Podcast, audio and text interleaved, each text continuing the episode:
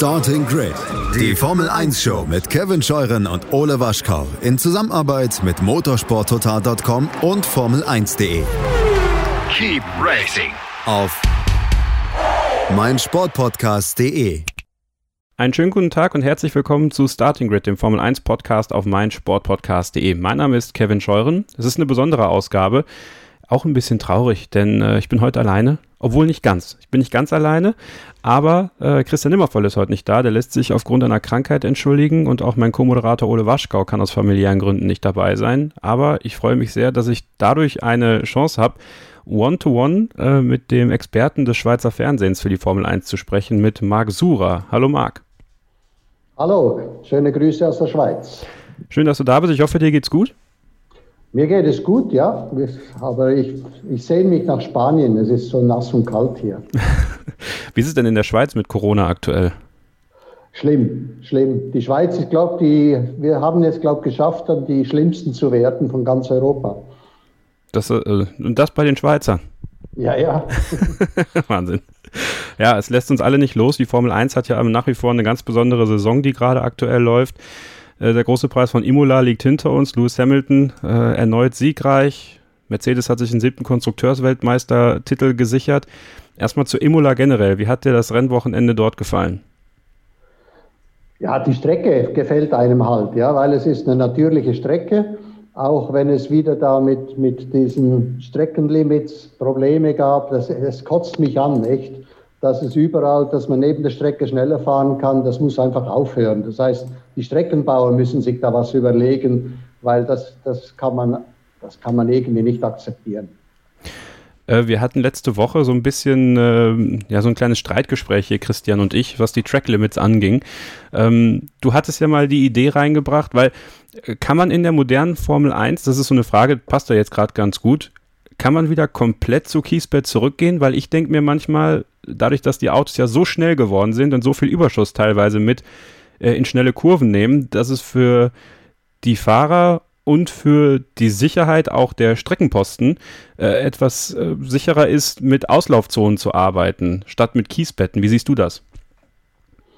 Ja, natürlich ist es sicherer, da brauchen wir nicht zu diskutieren. Deswegen hat man sie ja mal eingeführt. Aber wir müssen eine Lösung finden, dass direkt hinter dem Randstein kein Grip mehr ist. Dass dann anschließend wieder Asphalt kommt, ist ja eine andere Geschichte. Das, aber wir müssen da eine Lösung finden, dass der Fahrer Zeit verliert, wenn er über den Randstein hinausgeht. Und äh, der Teppich war ja mal eine Lösung, die man versucht hat, hat aber nicht richtig funktioniert und vor allem äh, sind die Teppiche meistens nicht gut genug befestigt gewesen, sodass es wieder neue Probleme gab. Aber äh, dass man da irgendeine Lösung findet, dass einfach kein Grip da ist dahinter, dass man sich halt dann dreht, wenn man über den Randstein geht oder auf jeden Fall Zeit verliert, das muss die Lösung sein, mit was für Material auch immer. Ähm, wie stehst du ich meine, viele Fans fordern jetzt natürlich Imola äh, direkt in den nächsten Jahren gerne wieder zurück im Formel 1-Kalender. Ähm, Gibt es sowas, so Strecken, wo du sagst, mit diesen modernen Formel 1 Autos, da wird es dann schon schwierig, bei aller Liebe und bei aller Romantik, die wir bei manchen Strecken haben, könnte Imola so eine sein, denn es war ja zu großen Teilen eine Prozession leider. Genau, also die Überholmöglichkeiten sind äh, eingeschränkt und äh, von dem her würde ich sagen, Imola bietet sich nicht wirklich an, auch wenn man viel Tradition hat und so es sorgt nicht unbedingt für spannende Rennen. Also wir haben ja Glück gehabt, dass es ein Safety Car gab, sonst wäre es ein Vatersrennen geworden. Also außer dem Max Verstappen hat es ja keiner geschafft zu überholen. Und, und äh, dann nach dem, klar, nach dem Safety Car war es dann mit verschiedenen äh, bereiften Autos natürlich dann äh, unterhaltsam. Aber das war leider nur noch ein kurzer Moment. Also grundsätzlich äh, war, war es zum Gähnen, dieses Rennen. Und das, äh, Deswegen müsste man nicht unbedingt dahin zurückgehen. Im Gegensatz zum Beispiel zu Mugello. Da hatten wir ein super Rennen, da war viel Aktion und man konnte auch überholen. Könnte das deiner Meinung nach 2022 mit den in Anführungsstrichen neuen Autos, dem neuen äh, Aerodynamikpaket, was die Formel 1 da mitbringt, auf solchen Strecken ein bisschen besser werden? Es muss besser werden, weil deswegen hat man die Autos ja gebaut, dass man eben dichter hinterherfahren kann und wenn man dann äh, dranbleiben kann, dann hat man auch eine Chance zu überholen. Und äh, das ist ja jetzt nach wie vor das, das Problem. Das äh, haben wir gesehen mit Max Verstappen. Obwohl der Bottas langsam war, hat er sich seine Reifen hinter ihm kaputt gemacht. Wie kann ein Formel-1-Fan verstehen, dass wenn ein Stück eines Frontflügels zwischen deinem Unterboden und dem Bartsport hängt, du 50 Performance-Punkte verlierst und das im Grunde genommen eine Sekunde pro Runde ausmacht? Die Bartsports sind ein Teil, also zum Teil dazu da, dass es Luftverwirbelung gibt. Das heißt, die weisen die Luft weg und versuchen und verwirbeln die, so dass praktisch der Diffusor hinten abgedichtet wird, dass also keine Luft seitlich unter das Auto geht. Und dadurch hat das Auto mehr Anpressdruck. Wenn also jetzt da die Verwirbelung auf einer Seite dann nicht funktioniert, hat er weniger Anpressdruck vom Diffusor her. Das ist die Erklärung dafür. Ist das trotzdem zu kompliziert? Also wenn wir daran denken, dass wir neue Fans irgendwie generieren wollen, weil also das versteht ja keiner, der sich jetzt nicht äh, mit der Materie dauerhaft beschäftigt oder wie du äh, ja entweder ehemaliger Fahrer ist oder als Experte fürs Fernsehen arbeitet. Die Aerodynamik ist furchtbar kompliziert. Also ich bilde mir auch nicht ein, dass ich alles verstehe. Wenn ich manchmal so ein Auto anschaue, da, wenn man da die ganzen Luftleitbleche und Badsports und alles, wie kompliziert die Bügel, die sie da drin haben, anschaut, dann denke ich mir manchmal, weiß denn die Luft wirklich, wo sie da durch muss?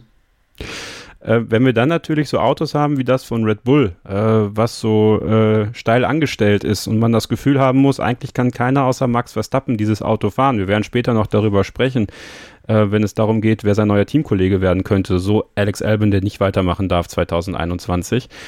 Ähm, und man trotzdem das Gefühl hat, dass nur Red Bull Mercedes gefährlich werden kann. Und viele Fans beschweren sich über die gähnende Langeweile in der Formel 1, weil wir kommen gleich zu Mercedes, der siebte Konstrukteurs-Weltmeistertitel ist da. Was kann man noch tun, äh, um Mercedes einzubremsen und wirklich konkurrenzfähige Konkurrenten zu haben, die auch um die WM mitfahren können? Im Prinzip muss man nicht Mercedes einbremsen, sondern die anderen mehr Freiheiten geben. Das passiert ja jetzt in Zukunft schon mit dem Windkanal. Das heißt, je, je besser das Team ist, desto weniger Windkanalstunden hat man. Das ist schon mal eine Lösung in die richtige Richtung. Äh, ich würde weitergehen. Ich würde äh, die Token, die, die es ja gibt, jetzt zum, äh, fürs nächste Jahr zum Beispiel, solche Token wieder einführen, dass eben äh, je weiter hinten du bist, desto mehr Token kannst du verwenden, desto mehr darfst du dein Auto umbauen und der, der gewinnt, darf praktisch kaum was verändern. Das wäre die Möglichkeit, um aufzuschließen. Weil es gibt ja, es gibt ja auch die Lösung mit Gewichtshandicap und so weiter. Das ist aber alles sehr unpopulär, weil man soll ja jemanden nicht bestrafen. Aber man soll den anderen die Möglichkeit geben, aufzuschließen und das wäre mit Token wäre das die Möglichkeit gegeben.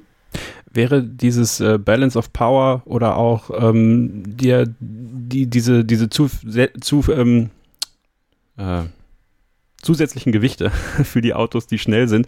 Äh, wäre das überhaupt umsetzbar für die Formel 1 deiner Meinung nach? Natürlich ist es umsetzbar. Wir sehen ja, wie, wie, gut das funktioniert, wenn einer ein bisschen mehr Gewicht drin hat. Wenn 10 Kilo, 3 bis 4 Zehntel wert sind, dann würde das wunderbar funktionieren. Aber das ist eben, man darf nicht jemanden bestrafen, der gut gearbeitet hat. Man soll denen helfen, die noch nicht da sind. Und das, das ist meine Überzeugung. Ja, Mercedes siebter Konstrukteursweltmeistertitel. Ähm, es ist die Saison der Rekorde, obwohl es eine verrückte Saison ist, mit äh, weniger Rennen, äh, mit Rennen an Orten, die wir so wahrscheinlich lange nicht mehr im Kalender gesehen hätten, überhaupt im Kalender gesehen hätten. Was sind die Gründe für diesen steten Erfolg von Mercedes in der Formel 1?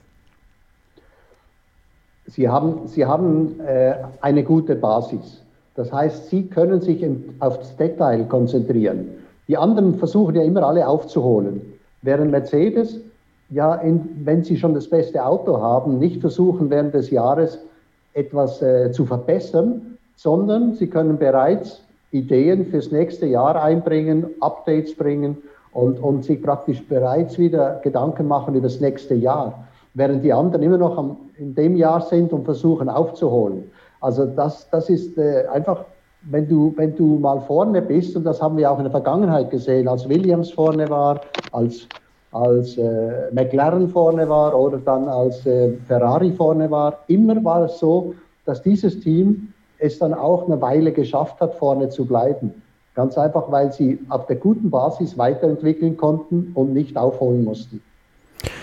Ähm, Lewis Hamilton und Toto Wolf, das sind ja so die beiden Gesichter des Erfolgs, aber da sind ja noch einige im Hintergrund, die, die da sehr hart mitgearbeitet haben. Ähm, Andy Cowell auf der Motorenebene, äh, dann aber auch Renningenieure wie, wie Peter Bonington, die ja eine Professionalität noch im Hintergrund mit reinbringen. Äh, jetzt gehen einige dieser Leute oder haben das Team verlassen, wie Andy Cowell. Ähm, kann das eine wirkliche Schwächung für Mercedes sein, deiner Meinung nach? Äh, ich muss wieder zurückkommen auf andere Teams, wo Ähnliches passiert ist, zum Beispiel bei McLaren. Da sind auch immer wieder mal Leute weg und haben gedacht, oh, ob die immer noch so gut sein werden im nächsten Jahr. Wenn, wenn du so ein gutes Team beieinander hast, dann kannst du einen Mann verschmerzen.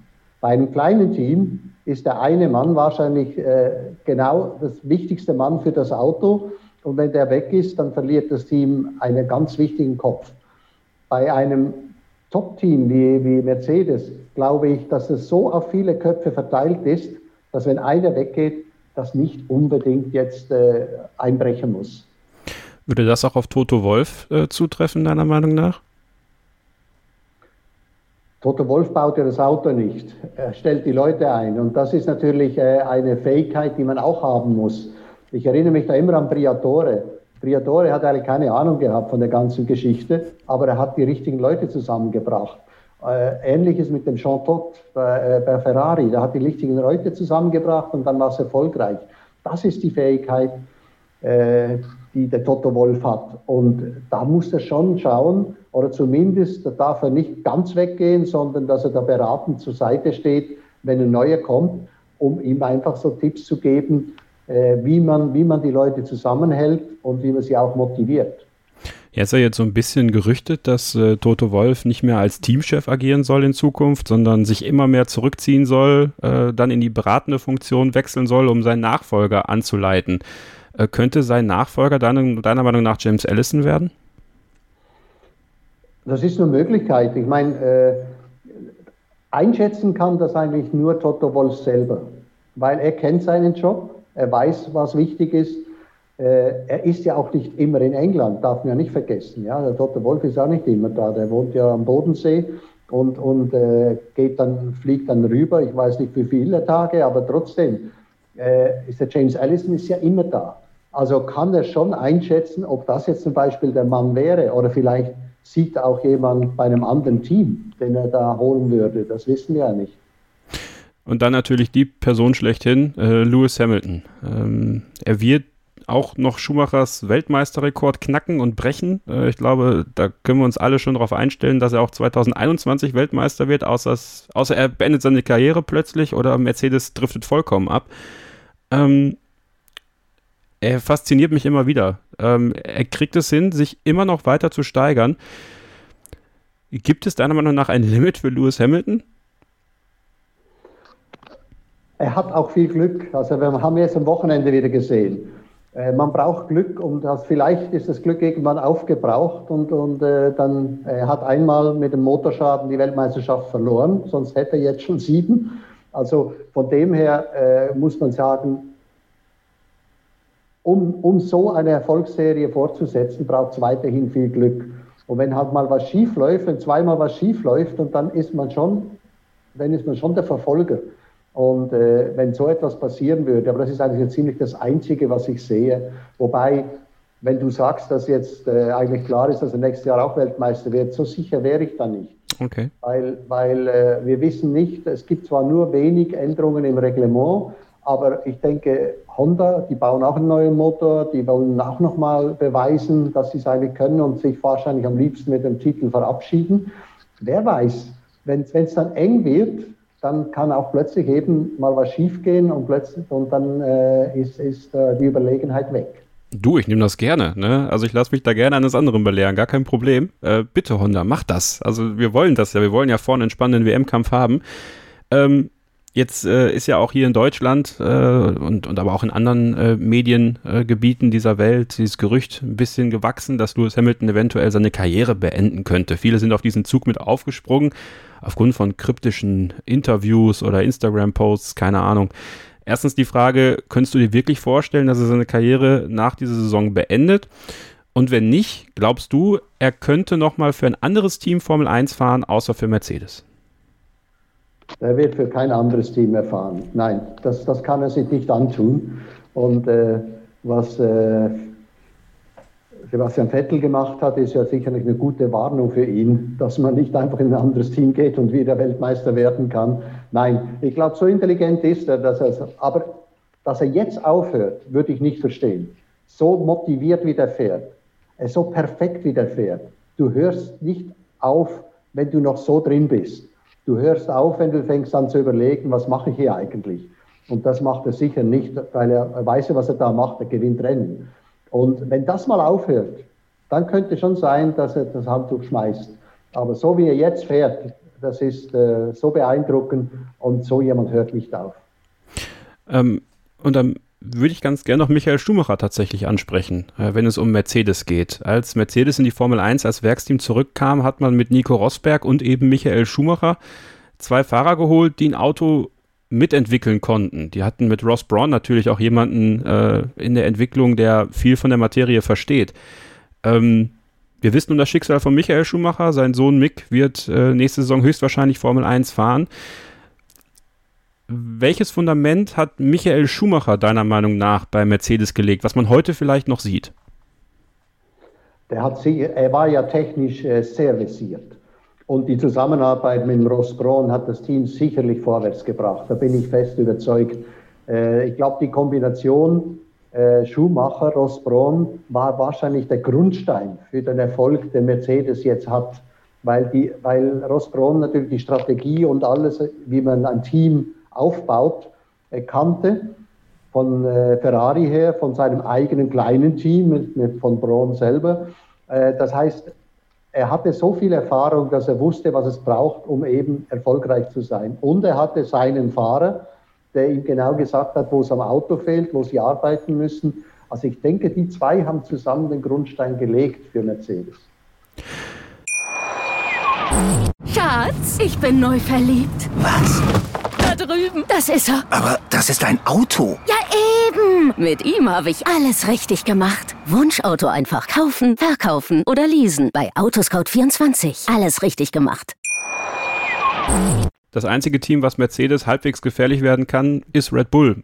Wenn man aber ehrlich ist, ist es nur ein Fahrer, nämlich Max Verstappen. Denn Alexander Albon hängt immer weiter hinterher. Jetzt auch in Imola zu weit hinterher, um noch zu rechtfertigen, dass er 2021 im Red Bull sitzt, deiner Meinung nach? Ich glaube, ich habe ich hab, äh, bei unserem Notengeben schon vor ein paar Rennen gesagt, was macht er eigentlich noch? Äh, warum ist er noch bei Red Bull? Äh, äh, wir wissen beide, dass es natürlich da Beziehungen gibt, Malaysia, dass man die nicht einfach rausschmeißen kann, was ein bisschen stillos wäre, was aber Red Bull öfters gemacht hat. Also es ist ja nicht so, dass das neu wäre. Und somit äh, glaube ich, dass er jetzt einfach eine Schonfrist hat bis Ende des Jahres, damit, er, damit, er, damit die Kirche im Dorf bleibt und dass man nicht sagt, ja, man hat jetzt den Malaysianer äh, rausgeschmissen. Aber grundsätzlich gibt es nicht viel, was dafür spricht, dass er bleiben kann. Äh, ich sehe, wie gesagt, ihn eher als Handicap, weil äh, du brauchst ja auch, wenn du Weltmeister werden willst, brauchst du auch einen zweiten Fahrer, der auch Input geben kann. Und bei ihm ist es ja so, dass er eigentlich immer Hilfe braucht und nicht Input gibt. Thailand ist es, glaube ich, ne? Also nicht Malaysia. Thailand. Ich glaube Thailand. Habe ich Malaysia gesagt? Ja, Malaysia, Thailand. Ja, die sind ne? aus Thailand. Okay, also aus der gleichen Ecke. Ja. ähm, ja, die Rolle von Max Verstappen im Team. Ähm, jetzt könnte man ja eigentlich meinen, er ist ja jetzt schon relativ erfahren in der Formel 1. Also er ist ja gefühlt jetzt auch schon seit zehn Jahren dabei und, und hat Rennsiege hinter, äh, hat Rennsiege errungen. Könnte er Alex Albon, ähm, glaubst du, er hilft ihm? Äh, oder glaubst du, es schadet Albon zu sehr, dass alle Aufmerksamkeit eigentlich bei Max Verstappen ist, wenn man das Gefühl hat, das Auto ist eigentlich auch nur auf Max Verstappen entwickelt worden? Schon ein bisschen. Ich glaube, Gasly ist ein gutes Beispiel, weil als Gasly wegging zu, zu äh, Alpha Tauri, sofort war er wieder dabei, war sofort, äh, hat sich wohlgefühlt mit dem Auto und äh, ist, ist, äh, ist ja extrem gut unterwegs jetzt und, und hilft natürlich damit auch dem Team. Also das ist schon ein Beweis, dass man natürlich, wenn man in ein Team geht, wo, wo der eine Fahrer vielleicht einen speziellen Fahrstil hat oder, oder die Fähigkeit hat, ein Auto, das schwierig ist zu fahren, auch optimal bewegen kann, dass du dann, wenn du nicht so fährst, ähm, dann, dann hast, du, hast du einen schweren Stand. Das ist, das ist sicherlich richtig. Also ich bin auch sicher, Albon würde im Alpha Tauri besser aussehen, weil natürlich auch der Druck weg wäre. Du hast ja nicht einer, der dir immer so davon fährt, sondern der Druck wäre weg und du könntest äh, sagen wir, dich wohlfühlen im Auto. Wie groß ist die Gefahr deiner Meinung nach? Ich meine, es gibt ja ähm, Yuki Tsunoda, der aus der Formel 2 hochkommen kann. Äh, Japaner wäre natürlich für Honda eventuell ja auch, was äh, den Verkauf der Honda Motorenentwicklung an Red Bull angeht, vielleicht ein, ein, kleines Argument, um beim Preis vielleicht ein bisschen, bisschen dran zu arbeiten. Honda Junior. Ähm, wie groß siehst du die Gefahr, dass Alex Albon nach dieser Saison komplett aus der Formel 1 ausscheidet? Ich glaube, das wird passieren. Also ich kann, ich, weil, weil wenn sie keinen Platz freilassen, dass er zurück kann zu Alpha Tauri, das wäre halt nur gegangen, wenn sie den Gasly hochgenommen haben, was ich eigentlich empfehlen würde, weil der hat sich jetzt so gesteigert. Aber ich freue mich natürlich, dass äh, für Franz Toast, dass er den behalten darf. Dann hat er wirklich jemanden, mit dem er aufs Podium fahren kann oder zumindest äh, vorne mitmischen kann. Also gut für ihn, aber für Gessle, ihm hätte ich es schon gewünscht, dass er wieder aufsteigen darf. Und dann hätten wir ja tauschen können, so wie sie vorher auch getauscht haben. Also äh, jetzt äh, sehe ich eigentlich für ihn keine Chance mehr. Wer wird ihn nehmen? Ja. Hm, stimmt. Ja, dann ähm, lass uns doch mal ganz kurz über, über Pierre Gasly sprechen. Ähm, es ist eine ganz interessante Dynamik, die er so mitbringt. Ich habe das Gefühl, dass er ähm, seit, seinem, seit seiner Rückkehr zu Alpha Tauri unglaublich gewachsen ist und über den Winter auch, dass er eine Rolle im Team übernommen hat, die bei Alpha Tauri meiner Meinung nach so noch kein Fahrer hatte. Du hast, finde ich, durchaus recht, dass er höchstwahrscheinlich die Nummer eins gewesen wäre, um wieder in, im Red Bull zu sitzen. Ähm, scheitert das aber am Ego von einem Dr. Helmut Marko, der sich nicht die Blöße geben will, die Rolle rückwärts machen zu müssen? Vielleicht sagt der Franz Toast auch, jetzt habe ich de, euren Fahrer, den ihr abgeschoben habt, aufgebaut und aus ihm einen, einen super Rennfahrer gemacht und jetzt wollt ihr mir wieder wegnehmen, wie schon alle anderen. Ich meine, die haben, die haben ihn den Vettel weggenommen, nachdem er ein Rennen gewonnen hatte. Die haben den Max Verstappen nach einem halben Jahr, Jahr weggenommen. Und äh, wenn man jetzt äh, den Ricciardo fuhr da, der haben sie auch weggenommen. Das heißt, ah, dem nehmen sie immer die guten Fahrer weg. Also vielleicht hat er sich jetzt auch mal ein bisschen quergestellt und gesagt, also ich will den behalten, weil ihr wolltet ihn ja nicht mehr. Keiner wollte Liuzzi und Scott Speed. Schade. Nein, nein.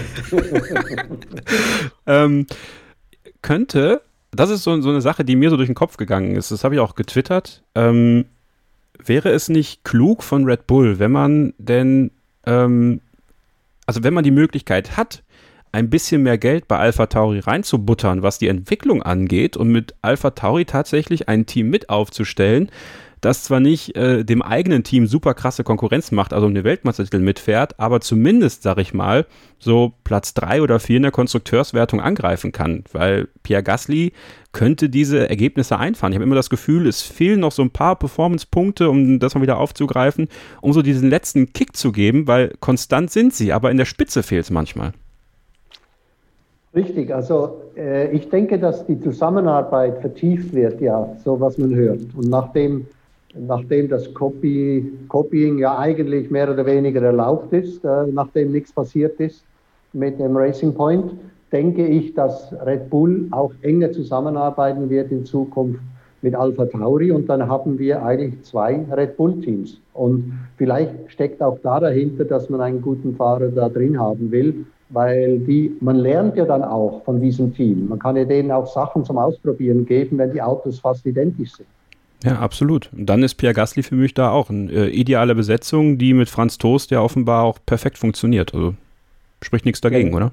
Richtig, richtig. Wie gesagt, also ich freue mich für Franz Toast, dass er jetzt einen Fahrer hat, mit dem es richtig vorwärts geht. Und wenn nächstes Jahr noch ein Schritt kommt, was ich davon ausgehe, dann, dann äh, haben sie wirklich äh, gute Chancen.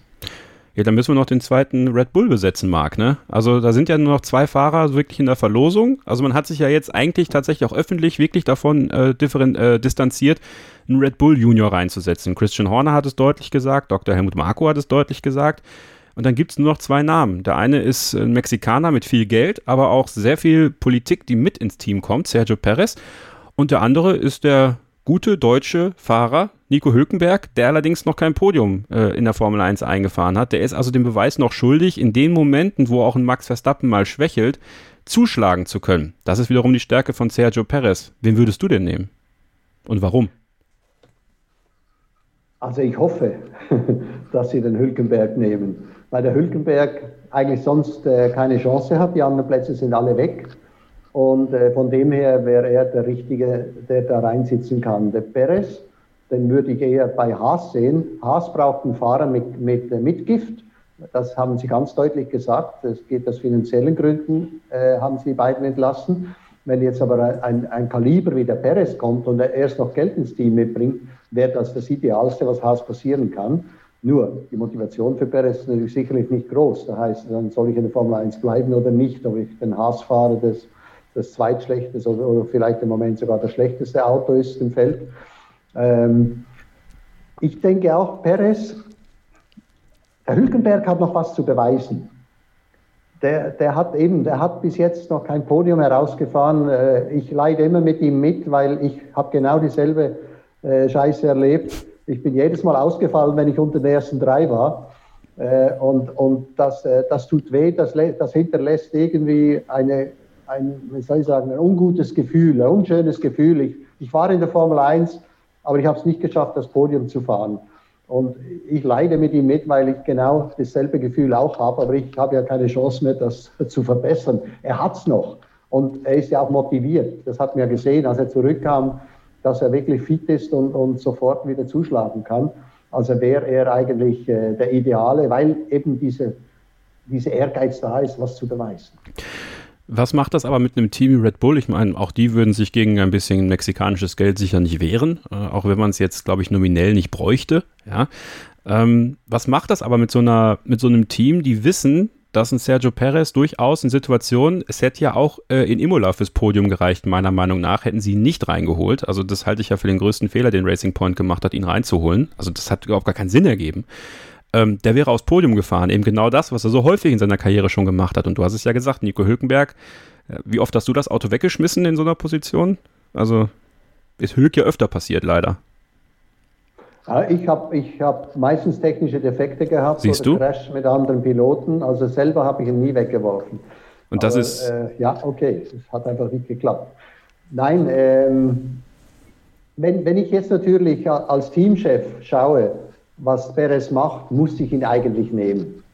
Jetzt Geld hin oder her, weil er ist ein Garant, er kommt immer an.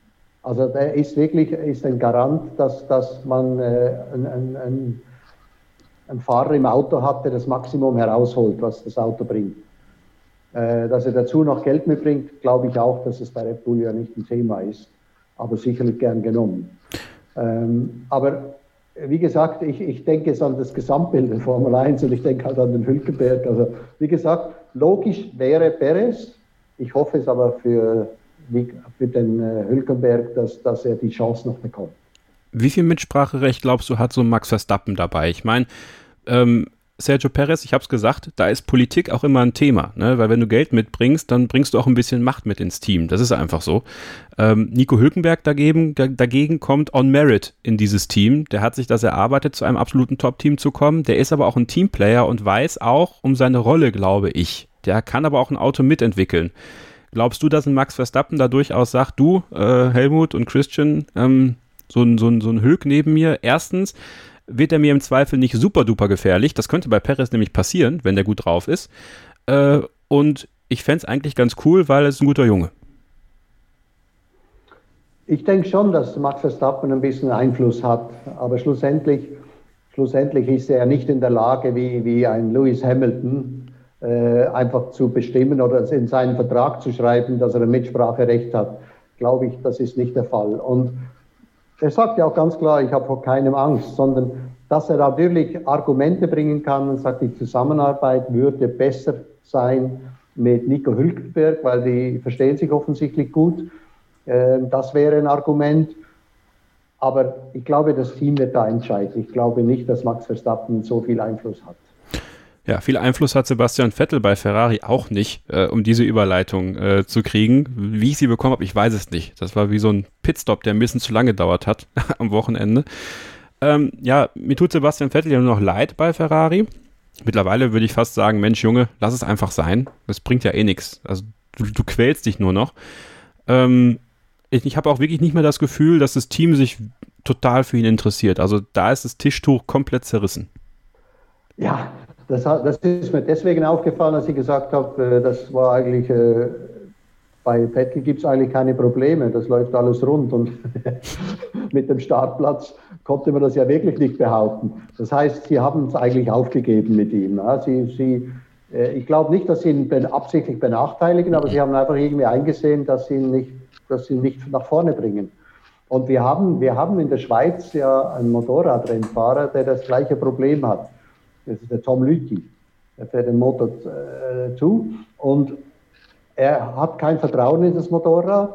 Und ich glaube, dieses Jahr war ein fünfter Platz, glaube ich, war das Beste, was er bisher herausgefahren hat. Und der Kerl fuhr sonst immer um den Sieg mit, nur weil, weil er kein Vertrauen hat. Das ist äh, Parallelen, die äh, wirklich äh, ganz deutlich sind. Also bei, bei Vettel ist einfach dieses Auto, das jetzt mehr und mehr zum äh, Leclerc-Auto wird weil eben der ja auch wie der Max Verstappen damit klarkommt und damit schnell ist. Also baut man natürlich, wenn wir jetzt die, die Neuerungen, die sie bringen, machen das Auto offensichtlich noch, noch schlimmer für, für Sebastian Vettel.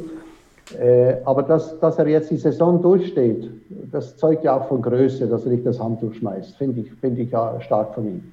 Ja, absolut. Äh, alle haben ja die Hoffnung, dass es bei Aston Martin besser läuft. Ähm, Hast du die auch? Also ich meine, es erwartet ihn ein ausbalancierteres Auto, das könnte durchaus besser funktionieren, aber am Ende des Tages sitzt da ein Lance Stroll neben ihm äh, im Auto, der nun mal Papas Sohn ist. Und Papa hat viel Geld. Nein, aber die haben jetzt einen vierfachen Weltmeister eingekauft und zahlen ja richtig Geld dafür. Also werden sie alles tun, um dem das Auto zu, hinzustellen, das er haben möchte. Das macht der Ferrari nicht mehr, seit der Leclerc da ist weil sie einfach gesehen haben, da gibt es jemand, der ist unsere Zukunft. Und bei, bei äh, wollte ich gerade sagen, bei Racing Point, aber nächstes Jahr ist es ja Aston Martin, wird es so sein, dass die voll auf den Vettel bauen und seine, auf seine Wünsche eingehen werden. Und ich glaube aber schon von, von der Basis her, weil wir ja nächstes Jahr mit den gleichen Autos mehr oder weniger weiterfahren, ist ja der Racing Point ein gutmütiges Auto, weil auch ein Stroll damit schnell fahren kann. Der Stroll ist sicherlich, der könnte wahrscheinlich auch mit dem, mit dem Red Bull wahrscheinlich auch nicht besonders glänzen. Aber mit dem Auto kann es und hat ja ein paar Mal den Perez sogar geschlagen. Also das heißt ja was. Aber das glaube ich auch, das ist, weil das Auto relativ einfach zu fahren ist. Das ist wahrscheinlich eben halt wie ein Mercedes zu fahren, wo wahrscheinlich auch viele andere noch schnell sein würden. Glaubst du, es wäre eine besondere Genugtuung, mal was ganz Wildes, wenn er in Australien oder wo auch immer die Saison nächstes Jahr gestartet wird, im Aston Martin plötzlich aufs Podium fährt direkt? Ich würde es ihm zutrauen. Also wenn, wenn das Auto das macht, was er will, ist er ja einer, der das dann auch umsetzt. Er ist, äh, ich meine, er weiß, wie man Rennen gewinnt und er weiß, wie man das nach Hause bringt. Also das hat er ja nicht verlernt, auch wenn er jetzt durch das Tief durchgeht. Ähm, das stärkt ihn ja schlussendlich nur. Wenn es dann wieder besser läuft, dann äh, weiß er, dass äh, äh, die ganzen schlechten Erfahrungen, die er gemacht hat, helfen ihm vielleicht sogar dabei. Schatz, ich bin neu verliebt. Was? Da drüben. Das ist er. Aber das ist ein Auto. Ja, eben. Mit ihm habe ich alles richtig gemacht. Wunschauto einfach kaufen, verkaufen oder leasen. Bei Autoscout24. Alles richtig gemacht. Vor der Saison haben wir darüber gesprochen, wer Best of the Rest wird. Und da gingen wir aber davon aus, dass die ersten drei ähm, Mercedes, Red Bull und Ferrari heißen würden und Platz 4 Best of the Rest wäre. Jetzt ist Platz 3 Best of the Rest und Ferrari ist nicht dabei, sondern Racing Point, Renault und McLaren. Es ist sehr eng äh, um den dritten Platz in der Konstrukteurswertung. Ähm, wer glaubst du, wird diesen Dreikampf für sich entscheiden? Man muss immer anschauen, wer die beste Steigerung hat im Verlauf des Jahres. Und da gewinnt eindeutig Renault. Ich habe das Gefühl, seit dieser Part frei äh, da gelandet ist, geht es aufwärts. Das ist vielleicht auch so einer, der einfach äh, weiß, in welche Richtung oder wie man die Leute in die richtige Richtung führt. Äh, ich, ich, es ist nur, vielleicht ist es auch nur Zufall, aber trotzdem dieser Pat Frei kam, kam zu, zu dieser Truppe dazu und seither geht es aufwärts. Erst hatten sie ein Auto, das nur auf schnellen Strecken ging und jetzt plötzlich geht es auf den anderen Strecken. Das heißt, irgendjemand arbeitet hier in die richtige Richtung. Und wie gesagt, der Neuzugang war der Pat Frei. Es sind sicherlich auch noch andere Leute gekommen, von denen ich nichts weiß. Aber das fällt schon auf. Das heißt, die arbeiten in die richtige Richtung und das ist immer eine Tendenz, wo man ganz klar sagen kann, wenn einer eine Steigerung hat im Laufe des Jahres, dann hat er auch die besten Chancen, das bis Ende noch fortzusetzen. Das ist eigentlich ganz interessant. Ne? Wenn wir auf der einen Seite haben wir Racing Point, der pinke Mercedes, von dem alle gedacht haben, wow, was kommt denn da jetzt auf uns zu? im Grunde genommen finde ich, aber es ist eine recht stagnierende Saison bei denen. Also da geht es nicht hoch, nicht runter. Es ist irgendwie immer ein Niveau. Dann McLaren, richtig stark angefangen in Österreich, Lando Norris aufs Podium. Ähm, alle dachten, boah, geil, die Entwicklung äh, geht weiter, aber ein paar Updates haben nicht wirklich gefruchtet. Es ging immer weiter runter. Es viele technische Probleme, aber auch, auch die Fahrer hatten hin und wieder mal ein paar Probleme. Ja, und Renault, du hast es gesagt, und wir haben uns so oft über sie lustig gemacht im letzten Jahr. Ähm, Christian muss ja immer noch ins Fahrerlager mit, dem, äh, mit seinem T-Shirt, was er in der Wette verloren hat. Da freue ich mich ja nach wie vor drauf.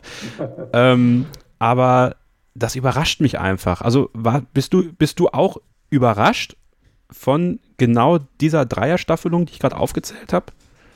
Also ich bin, ich bin überrascht, dass, äh, dass äh, Renault jetzt plötzlich den Weg gefunden hat. Und eben haben mir Gedanken gemacht, warum das wohl so ist. Also Pat Frey ist der Einzige, der mir dazu einfällt. Während äh, der Racing Point natürlich als Mercedes-Kopie auf Anhieb ein gutes Auto war, ganz klar. Nur, alle entwickeln ja weiter. Und da tut sich offensichtlich Racing Point ein bisschen schwerer, dass sie jetzt noch große Fortschritte machen können mit dem Auto. Zudem haben sie ein paar Mal strategisch Fehler gemacht, wie, wie jetzt auch wieder. Ähm, dass, dass man äh, sagen kann, sie müssten vielleicht auf dem Niveau noch ein bisschen lernen, wenn sie auf dem Niveau fahren wollen, da vorne. Äh, und bei McLaren war es eigentlich so, dass die aus dem Nichts kamen. Wir dürfen nicht vergessen, die waren ja vor zwei Jahren waren die ja noch weg. Und die haben sich extrem gesteigert, dass es jetzt irgendwo ansteht und man sagt, jetzt brauchen wir vielleicht ein neues Auto oder jetzt vielleicht auch schon im Hinblick aufs nächste Jahr mehr Richtung, Richtung äh, mit Mercedes-Motor äh, an den Umbau denkt und nicht mehr so konzentriert am jetzigen Auto arbeitet. Es ist mir auch aufgefallen, dass diese, äh, diese neuen Teile, diese kommen eigentlich nie wirklich ein, ein Riesenschritt waren. Wobei ein Riesenschritt kann man ja, wenn man ein gutes Auto hat, gar nicht machen, muss man ja auch sagen. Also vielleicht äh, hat man einfach zu viel erwartet. Wer letzte Nacht am schlechtesten geschlafen hat, das ist ja die sagenumwobene Kolumne des Christian Nimmervoll, sorgt immer für sehr, sehr viel Diskussionsstoff, äh, sowohl auf seiner Facebook-Seite Formel 1 Insight mit Christian Nimmervoll als auch bei Twitter, überall. Und viele lesen sie auch und wir wissen auch, dass viele sie lesen, auch im Formel 1-Zirkus. Äh, Danny Ricciardo hat er schlecht, schla schlecht schlafen lassen, weil äh, der junge Mann nächstes Jahr zu McLaren wechselt. Während Renault auf dem aufsteigenden Ast ist, äh, begibt er sich eigentlich in eine große Unsicherheit, denn bei McLaren muss natürlich viel am Auto passieren. Da muss ein Mercedes-Motor rein, der ist anders als der Renault-Motor. Also da wird doch Entwicklungsarbeit nötig sein. Ähm, siehst du das ähnlich wie Christian, dass, ähm, dass er das vielleicht sogar ein Stück weit bereut, jetzt zu wechseln? Ich meine, das gleiche haben wir ja schon über Carlos Sainz und Ferrari gesagt. Ja, ähm, natürlich. Die Entscheidung hatte ja da gefällt, als sie noch äh, Probleme hatten. Dass so eine Steigerung kommt, das konnte er ja nicht wissen. Jetzt wird er wahrscheinlich äh, sich zweimal überlegen zu wechseln. Auf der anderen Seite, äh, er hat in dieses Team gewechselt und hat sehr große Hoffnung gehabt, dass die eben, wie sie auch geplant hatten, sie wollten ja dieses Jahr schon um die Weltmeisterschaft mitfahren, ja, wenn wir zurückdenken, was sie da angekündigt haben. Und, und dass du, wenn du in so ein Team gehst und sagst, ich, ich gehe jetzt mit denen hoch ja, und kämpfe dann irgendwann um die Weltmeisterschaft, das ist nicht passiert. Im Gegenteil, sie haben eher Rückschritte gemacht. Und äh, dass er dann natürlich sich umschaut, wo es eine bessere Möglichkeit gibt. Und McLaren, muss ich sagen, die haben schon beeindruckt, äh, wie sie sich die letzten Jahre gesteigert haben. Dass es jetzt ein bisschen ansteht, ob das wirklich äh, so entscheidend ist, bin ich nicht sicher. Weil wenn, wenn ich ehrlich bin, ein Ricciardo schätze ich schon höher ein. als die Fahrer, die sie jetzt bei McLaren haben. Okay. So, und dann war natürlich ein ganz, ganz großes Thema, vor allem in den deutschen Medien letzte Woche, äh, die Bekanntgabe bei äh, Alfa Romeo Racing Ochlen, ja, dass man mit Kimi Räikkönen und mit Antonio Giovinazzi weiterfährt. Und das bedeutete, und das war für die deutsche Boulevardpresse eine persönliche Pikierung wert, dass Mick Schumacher nicht im Alfa Romeo sitzen wird, sondern vermutlich im Haas. Ja, da kommen wir gleich drauf zu sprechen. Ich würde es mal von der anderen Seite aufziehen wollen. Wir diskutieren und meckern so oft über Red Bull Racing, dass sie, oder Red Bull, dass sie äh, Fahrer aus dem Junior-Programm abschießen. Sollte man nicht mal den Fokus darauf legen, dass Ferrari sich entschieden hat, mit Antonio Giovinazzi weiterzumachen? Also irgendwas müssen sie an dem Jungen ja gefunden haben und es werden nicht die schönen Haare gewesen sein. Es ist der einzige Italiener in der Formel 1. Wir dürfen nicht vergessen, da, da gibt es so viel Energie aus Italien, also jetzt natürlich äh, mal Ferrari, dann aber auch äh, Alfa Romeo als Hauptsponsor für, für das Team und dann haben sie einen, einen finnischen und deutschen Fahrer. Vielleicht ist das eine Überlegung wert, dass man gesagt hat, irgendwie einen Bezug müssen wir doch haben. Wenn das, das ist schon mal ein, ein Schweizer Team, ja, ist ja nicht ein echtes Alfa Romeo Team ist ein Schweizer Team, also einen Bezug nach Italien brauchen wir schon, wenn wir da weitermachen wollen. Ich könnte mir das so, solche Überlegungen marketingmäßig vorstellen. Jetzt gab es ja auch eine Vertragsverlängerung von Alfa Romeo über ein Jahr. Ähm, man hört ja jetzt aus den Kreisen, dass man bei Ferrari eher Haas in den Fokus rücken will, als das echte Junior-Team oder das Entwicklungsteam oder wie auch immer man das nennen möchte, mit dem man enger zusammenarbeiten will. Glaubst du, dass es die, dass die Gefahr besteht, dass Alfa Romeo schon 2022 nicht mehr Teil der Formel 1 ist und es dann einfach wieder sauber ist? Es, äh, klar, sie sind ja eigentlich, sie sind ja nur der Hauptsponsor, ja, der, der Namensgeber. Ähm, ob die dann weitermachen, äh, langfristig ist eine andere Geschichte. Ähm, deswegen natürlich, wenn, wenn du so einen Sponsor hast und, und äh, sauber ist auf den angewiesen, äh, und das ist auch ein gutes Image, muss man nicht, darf man nicht vergessen, wenn du eine Automarke als Sponsor hast, ist das toll. Genauso wie nächstes Jahr Aston Martin, praktisch, wenn du so willst, der, der Sponsor ist von, von, von äh, Racing Point. Das ist toll, wenn man solche Marke im Rücken hat. Das ist gut für die Formel 1. Also muss man versuchen, die auch bei Laune zu halten. Und wenn die Laune halt heißt, dass man einen italienischen Fahrer braucht, dann ja, warum nicht?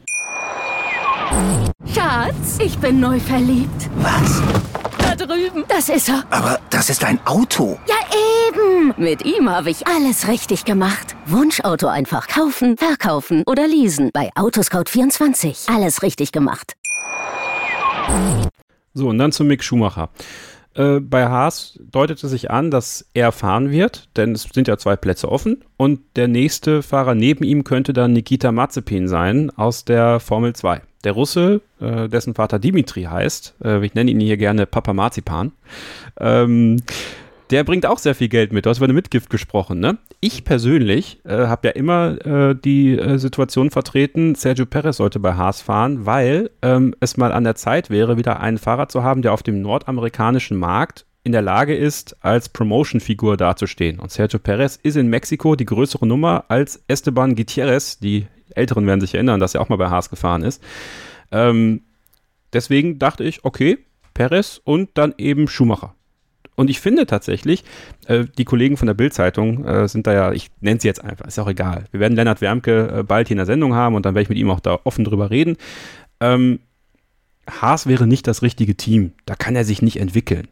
Kann man nicht als deutscher Fan einfach froh sein, dass er in der Formel 1 fahren kann und in Ruhe erstmal die ersten Schritte gehen kann?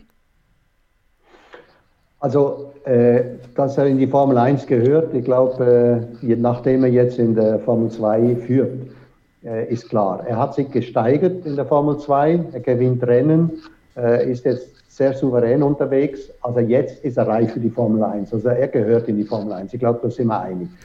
Ähm, dass ich ihn auch lieber bei äh, Alfa Romeo gesehen hätte, weil das Sauberteam ja einen guten Ruf hat, junge Fahrer aufzubauen. Ähm, ich weiß nicht, wie, wie das bei Haas läuft. Ich, ich sehe die die Situation bei Haas ein bisschen anders. Haas hat im Moment das schlechteste Auto. Sie wissen, auch nächstes Jahr wird es nicht viel besser werden. Äh, außer Ferrari findet jetzt einen Haufen PS und, und, und dann geht es ein bisschen besser vorwärts. Aber eigentlich, weil wir nächstes Jahr mit den gleichen Autos mehr oder weniger weiterfahren, werden sie auch da hinten sein. Also ist es ja der Moment, wo man junge Fahrer einsetzen könnte und die ausbilden dann für das Jahr darauf. Also von dem her macht eigentlich Haas alles richtig. Ja, sehe ich eigentlich auch so. Und da finde ich es auch gar nicht so schlimm, dass Mick Schumacher dann bei Haas fährt. Erstens, er kann Formel 1 fahren, äh, kann sich auch in Ruhe aufbauen mit Mazepin oder Perez, wer auch immer. Auf jeden Fall kommt Geld ins Team und das ist wichtig, denn die müssen in der Entwicklung ordentlich aufholen, auch für 2022.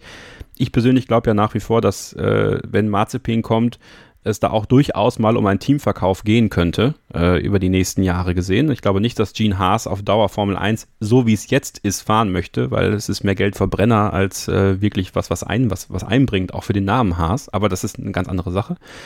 Ähm, ja, und ich, ich würde das gar nicht mal so schlecht sehen. Er wird einen Teamkollegen haben, Mick Schumacher, den er auch mal von Haus aus äh, dominieren kann mit Mazepin. Mit Mazepin, das sehe ich auch so. Der wird sehr bald äh, wahrscheinlich äh, die Führungsrolle übernehmen in dem Team. Und äh, das, das ist natürlich klar. Wäre es besser, er hätte jemand, wo er neben sich, von dem er lernen kann. Perez wäre da sicherlich super. Äh, oder ein Hülkenberg. Aber Hülkenberg kommt eben wegen mangelndem Geld nicht in Frage. Also von dem her wäre Perez natürlich für mich die ideale Besetzung neben ihm. Auf der anderen Seite wenn, wenn der Massepin fährt, den Massepin hat, den wird er schlagen können. Und äh, dann sieht er eigentlich ganz gut aus. Und wenn denn der Haas noch ein bisschen besser läuft als dieses Jahr, dann sagen sie, ja, siehst du, die hätten die alten zwei schon längst weg äh, haben müssen und dann wären sie weiter vorne gefahren. Also das kann eigentlich nur positiv rauskommen. Ja, und im Grunde genommen, äh, wenn man mit Ferrari enger zusammenarbeiten möchte und Ferrari Haas eher als das Team sieht, wo man was aufbauen kann, wie auch immer das geartet ist, keine Ahnung, ist ja auch nur ein Gerücht, dann ist vielleicht für Mick Schumacher Haas die gar nicht so schlechte Adresse. Also ich bin gespannt. Ich freue mich auf jeden Fall, dass er kommt. Und ein letztes Thema, was ich gerne mit dir ansprechen möchte heute, ähm, das liegt mir jetzt ein bisschen länger auf der Seele schon, ist die Berichterstattung über die Formel 1 im deutschsprachigen und vor allem in Deutschland. Ähm, ich habe manchmal das Gefühl, und das geht so in diese Schumacher-Diskussion so ein bisschen mit rein. Wenn ich jetzt mal äh, nach England schaue oder sowas, ähm, da wird die Formel 1 zelebriert. Das ist zumindest mein Eindruck. Und wir haben hier ganz oft diesen Ansatz, alles immer überzuanalysieren. Wir machen das ja jetzt auch eigentlich. Also ich beiß mir jetzt gerade selber in den Schwanz, wir analysieren hier alles aus und jetzt kommt der Scheuren und fängt nochmal an, ein anderes Thema aufzumachen. Aber ganz häufig fragt man sich dann, und ich hatte die Diskussion auch bei, bei Twitter tatsächlich, wie will man junge Fans rankriegen an die Formel 1? Und manchmal habe ich so das Gefühl, wenn man dann jetzt äh, so, so einen Bericht liest, ähm, ja, jetzt kommt der Schumacher nicht und ah, ich, bin, ich bin unzufrieden und dann liest man dann bei Social Media ein bisschen quer und so. Also ich habe manchmal das Gefühl, die Formel 1 hat in Deutschland nicht so diesen, diesen guten Ruf weg, wie es vielleicht in England der Fall ist, weil in der deutschen Medienlandschaft hin und wieder ein bisschen zu negativ berichtet wird, anstatt die Formel 1 mehr zu zelebrieren. Ist das ein Eindruck, den du teilst? Ja, das fällt auf. Also man sucht eigentlich immer wieder nach was Negativem. Ähm, wir haben in der Schweiz ja ein, eine, eine, andere Situation. Nein, eigentlich haben wir eine ähnliche Situation. Wir haben unser Sauberteam, beziehungsweise heißt jetzt Alfa Romeo, wir nennen es Sauber Alfa Romeo, wie auch immer, damit wir alle wissen, wir reden von unserem eigenen Team. Und wir unterstützen die, auch wenn sie jetzt um Platz 12 äh, rumfahren, dann, dann nennen wir die und wir unterstützen sie die bei der Berichterstattung. Ähm, auch, auch die Medien, die sagen, okay, wann, geht's wieder, wann wird es besser, aber sie werden nicht zerrissen. Und in Deutschland hat man ja das beste Team, das man sich überhaupt erträumen kann, aber es fehlt ein bisschen der Bezug nach Deutschland. Deswegen ist der Stolz wahrscheinlich nicht so hoch wie bei den Engländern, die halt sagen, okay, wir haben den Hamilton, wir haben, wir haben das, das Mercedes-Team ist eigentlich ein Auto, das in England gebaut wird, ja. Auch die Motoren werden in England gebaut, also das sind unsere Leute, die das machen. Es ist, glaube ich, schon der Stolz, weil England ist Formel 1-Land und da, da, kommt das alles her. Und, und in Deutschland fehlt das, ja. Und die, die Leute, haben in Deutschland eigentlich damals mit Michael Schumacher einfach eine Figur gehabt, die sie unterstützt haben. Und das ist auch so ein typisches Bild in Deutschland. Du hast jemand und dann plötzlich, also du hast einen Doris Becker gehabt, ne? Der gewinnt da plötzlich und plötzlich interessiert sich alles für Tennis, alle spielen Tennis, alle schauen Tennis. Und als der Becker weg war, auch wenn es auch noch gute äh, Spieler gab, jede Menge gute Spieler von Deutschland, hat das wieder brutal nachgelassen. Und da kam der, der äh, Skiflieger, da war plötzlich Skispringen eben, ja, ja. ja. Und, und, äh, und, und, so weiter. Und jetzt nach Michael Schumacher kam irgendwie ein Loch. Und äh, der Vettel hat das zwar eine Weile ausfüllen können, weil er alles gewonnen hat. Er hat gesagt, okay, ist zwar nicht der Schuhmacher, aber immerhin gewinnt er, so ungefähr. Aber es ist eigentlich in Deutschland immer personenbezogen. Ich, ich habe das Gefühl, die, sie als Ganzes lieben sie die Formel 1 nicht wirklich. Das ist interessant und das passiert, passt dann genau da rein, weil in der Berichterstattung habe ich halt das Gefühl, gut, du hast in England natürlich echt den Vorteil, du hast ja neben Hamilton, wenn du jetzt über die Person sprechen willst, hast du junge Fahrer wie Russell, wie Norris, auch Albon ist ja eigentlich annektierter Engländer für die, ähm, über die du reden kannst. Aber die reden auch über die anderen. Ja, also die, die reden halt auch über den Vettel und die reden halt auch über den Ocon und keine Ahnung, Ricardo. Und hier in Deutschland habe ich manchmal das Gefühl, es gibt halt, äh, es gibt halt Mercedes, das ist aber langweilig, weil über die reden wir eigentlich nicht gerne, weil die dominieren alles weg. Das interessiert unsere Leserschaft nicht. Dann haben wir Vettel, aber den können wir nicht, nicht viel mehr sagen als läuft scheiße. So. Dann kommt lange nichts. Ja, dann haben wir, also im, im, übers Mittelfeld wird kaum gesprochen ähm, und über hinten wird erst gar nichts geschrieben. So. Und ich finde, dann hast du so eine Dynamik, ich höre dann immer von Leuten, mit denen ich spreche und sage, ich mache äh, Deutschlands erfolgreichsten Formel 1 Podcast. Ach, Formel 1. Das ist total langweilig. So. Also, und ich finde, da könnten wir alle als Medien doch viel mehr machen. Und gerade wenn jetzt in Deutschland, und da interessiert mich deine Meinung als ehemaliger Sky-Mitarbeiter natürlich auch, wenn die Formel 1 aus dem Free TV verschwindet, muss man ja neue Wege finden, auch äh, oder Wege finden, die Fans bei Laune zu halten. Ähm, also glaubst du da, was kann da passieren, deiner Meinung nach? Und wie schätzt du das ein mit dem Ausscheiden von RTL? Ist es eher Chance oder eher großes Risiko für die Formel 1 in Deutschland? Also als ehemaliger Sky-Mitarbeiter äh, freue ich mich natürlich, dass Sie jetzt endlich das geschafft haben, was Sie schon immer wollten, ja? dass, dass Sie das exklusiv haben. Äh, das war viele Jahre immer ein Thema und äh, nach einem Jahr Pause haben Sie jetzt plötzlich die Chance bekommen. Aber für die Formel 1 ist es sicherlich schlecht. Es muss eine Alternative geben. Es, es gibt einfach, ich glaube, in Deutschland äh, Du hast vorhin gesagt, wir, wir gehen auch in die Tiefe oder in die Details, und, aber du bist ja Fachmedia. Ja. Ne? Du, bist, du bist Fach. Ja. Also bei uns, also jetzt unsere Sendung schauen ja die Leute an, die Ahnung haben. Das schaut dir nicht einer, der, der sich nicht für die Formel 1 interessiert. Und ich habe kürzlich äh, hier im Haus auch jemand getroffen, der sagt, ich schaue jetzt Formel 1 nicht mehr, weil Mercedes gewinnt ja immer. Das sage ich, ganz falsch. Wenn du das Rennen anschaust, wirst du überrascht sein, wie viele Zweikämpfe, wie super so ein Rennen sein kann. Weil das Fernsehen ja auch, da muss man wirklich denen auch ein Kompliment machen, dass sie die Zweikämpfe zeigen und wenn es um Platz 10 geht. Das heißt, die zwei, die da vorne wegfahren, lass die doch fahren. Das interessiert keinen, sondern wir haben ein super Rennen, wir haben eine gute Übertragung und das habe ich der Person dann versucht klarzumachen. Ich sage, okay, ich schaue ich schau rein. Jetzt, jetzt hat er hoffentlich nicht bei Imola reingeschaut, aber grundsätzlich, grundsätzlich ist es doch so, dass, dass man einfach, wenn man das Resultat sieht, ja, habe ich nichts verpasst. Und äh, die Übertragungen sind gut. Und, und deswegen ist es eben schade, was du jetzt sagst, dass in Deutschland das nicht, nicht äh, gefördert wird, dass man da nicht sagt, äh, wow, war das wieder super, dieser Kampf eben hinter den Top-Leuten, da geht es richtig rund. Und, und das, das ist komisch. Und, und äh, aber wie gesagt, ich, für, mich, für mich ist keine Formel-1-Liebe da, sondern ist eine personenbezogene Liebe da in Deutschland. Also muss Mick Schumacher diese neue Person sein, mit seinen jungen Jahren jetzt schnell diese Rolle zu übernehmen, oder was? Genau, oder eben ein Hülkenberg kommt zurück, dann kann er vielleicht, das ist ein, ein Sympathieträger. Der Hülkenberg wäre ja. ein Sympathieträger. Wenn der Rennen gewinnt oder zumindest aufs Podium fährt, dann plötzlich äh, würde das wieder erwachen. Ja, spannende Diskussion, die wir sicherlich an anderer Stelle nochmal weiterführen werden, Marc. Ich muss natürlich zum Abschluss, ne? Äh, ist deine Silly Season klar? Also, wie ist deine Vertragssituation für nächste Saison? Die kann man nicht bei Sky äh, wiedersehen. Ich mache mir da eigentlich keine Sorgen, aber ich bin in der Situation von, von Lewis Hamilton, dass ich äh, äh, nicht weiß, wie es weitergeht, ob ich nächstes Jahr dabei bin, aber ich mache mir eigentlich keine Sorgen, weil normalerweise machen wir einen Jahresvertrag, das ist ein Blatt Papier und fertig und äh, dann geht es weiter beim Schweizer Fernsehen, hoffe ich doch.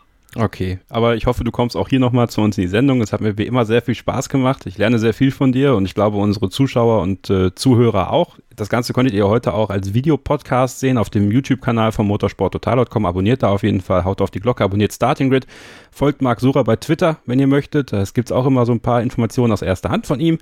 Ja, und Marc, bleib gesund und ich freue mich aufs nächste Mal. Danke, ja, die Zeit ist wie im Fluge vergangen. Ein gutes Gespräch, ne? Es fehlt nur noch ein gutes Glas Wein, das hätten wir uns auch noch gönnen können dabei. gut, mach's gut, Marc, und ihr zu Hause, äh, viel Spaß. Ja. Viel Spaß äh, ja, in dieser Woche ohne Formel 1, nächste Woche dann die Vorschau. Ich, ich kommentiere die DTM, da habe ich wenigstens ah, was zu tun. Du kommentierst die DTM? Ja, wir haben ja einen Schweizer, der gewinnen könnte. Na gut, der dann. Rast, der Rast nicht wieder so davonfährt. Dann kommt, dann kommt, wenn der Erfolg da ist, dann kommst du auch, ne, Marc, genau. Das sind wir die Liebsten. Nein, Quatsch. Okay, dann hört ihr Max Sucher bei der DTM und uns hört ihr nächste Woche wieder mit der Vorschau auf den großen Preis der Türkei. In diesem Sinne, bis dahin und keep racing. Schatz, ich bin neu verliebt. Was? Da drüben. Das ist er. Aber das ist ein Auto. Ja, eben. Mit ihm habe ich alles richtig gemacht. Wunschauto einfach kaufen, verkaufen oder leasen. Bei Autoscout24. Alles richtig gemacht. Starting Grid, die Formel 1 Show mit Kevin Scheuren und Ole Waschkau in Zusammenarbeit mit motorsporttotal.com und Formel1.de. Keep racing auf meinsportpodcast.de. Schatz, ich bin neu verliebt. Was? Da drüben. Das ist er. Aber das ist ein Auto. Ja, eben. Mit ihm habe ich alles richtig gemacht. Wunschauto einfach kaufen, verkaufen oder leasen. Bei Autoscout24. Alles richtig gemacht.